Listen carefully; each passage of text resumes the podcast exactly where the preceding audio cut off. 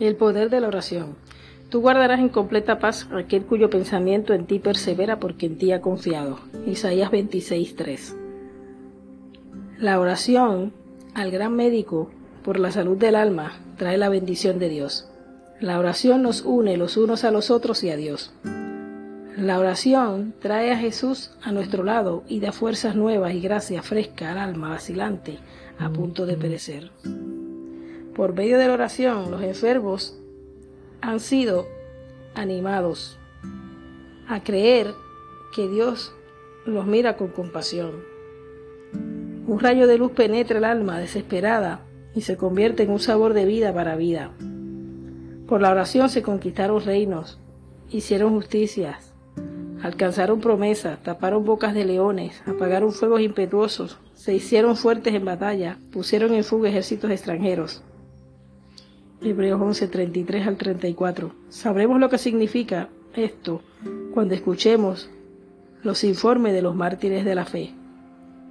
Escucharemos sobre estas victorias cuando el capitán de nuestra salvación, el Rey glorioso del cielo, abre el registro ante aquellos de los cuales escribió, estos son los que han salido de gran tribulación y han lavado su ropa y las han emblanquecido en la sangre del Cordero. Apocalipsis 7:14. Cristo nuestro Salvador fue tentado en todo como nosotros, pero sin pecado.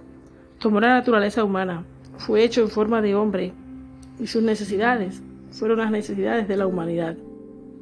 La oración precedió todo acto de su ministerio y lo santificó.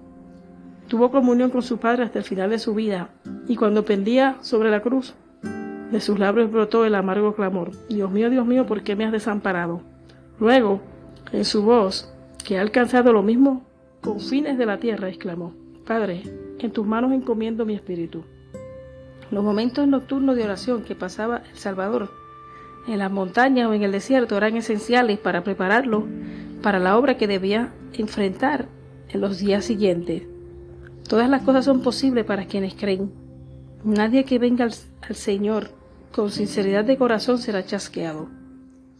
Cuán maravilloso es que podamos orar eficazmente.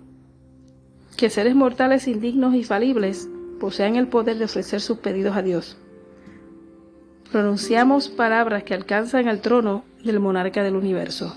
Matinal desde el corazón de Elena G. White.